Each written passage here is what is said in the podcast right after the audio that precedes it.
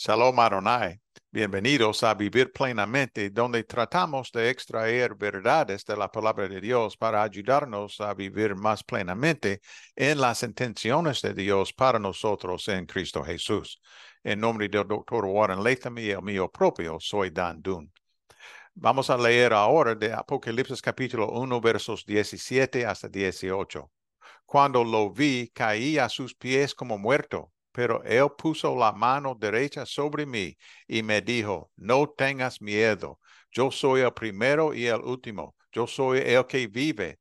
Estuve muerto, pero mira, ahora estoy vivo por siempre y para siempre, y tengo en mi poder las llaves de la muerte y de la tumba.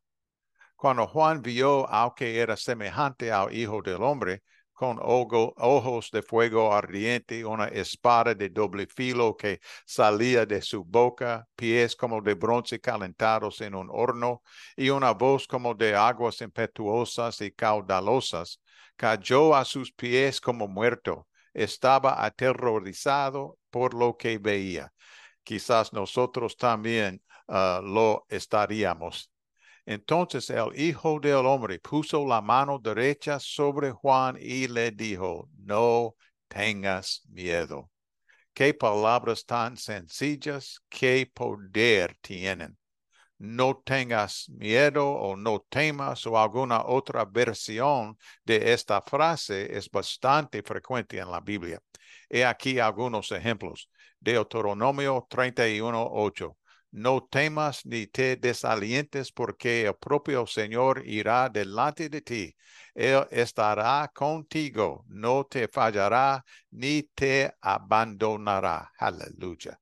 Segundo de Reyes 6:16. No tengas miedo, respondió Eliseo. Los que están con nosotros son más que ellos. Salmo 34:4. Busqué al Señor y él me respondió me libró de todos mis temores. Isaías 41:10. Así, así que no temas, porque yo estoy contigo. No te angusties, porque yo soy tu Dios. Te fortaleceré y te ayudaré. Te sostendré con la diestra de mi justicia.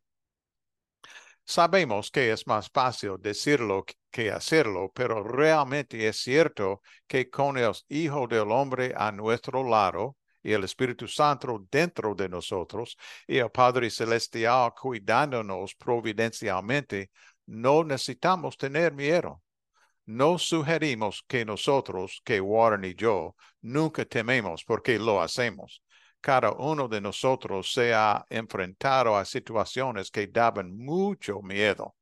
Yo estaba una vez en un vuelo dentro del país de Venezuela y en un momento que en que entendía muy, muy poco el español, la azafata hizo un, anuncio ante el que todo el mundo reaccionó con consternación y a continuación ella comenzó a modelar la posición de emergencia en caso de accidente.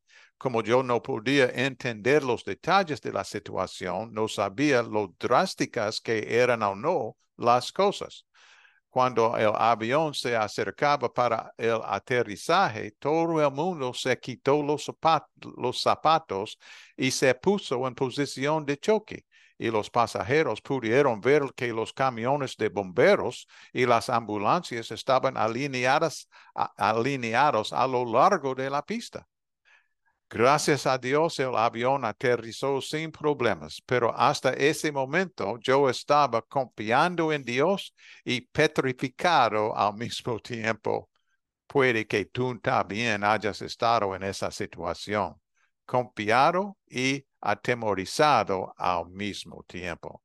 Es simplemente parte de la experiencia humana. La cuestión no es que no debamos experimentar miedo porque sería casi imposible. La cuestión es que no debemos permitir que el miedo nos paralice.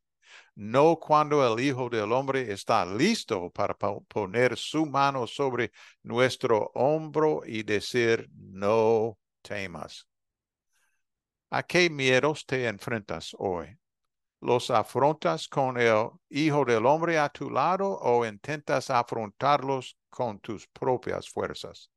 Te aferras de vez en cuando a tu miedo como a una vieja manta atesorada o a un osito de peluche?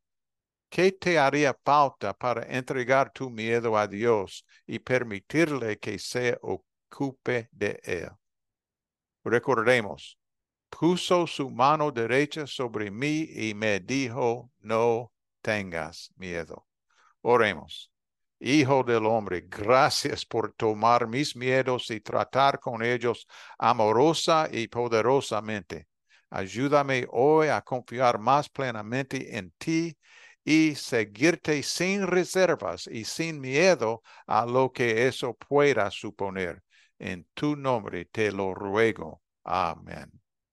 Que tú viva plenamente en Jesús hoy y que Él viva plenamente en ti. Shalom Adonai.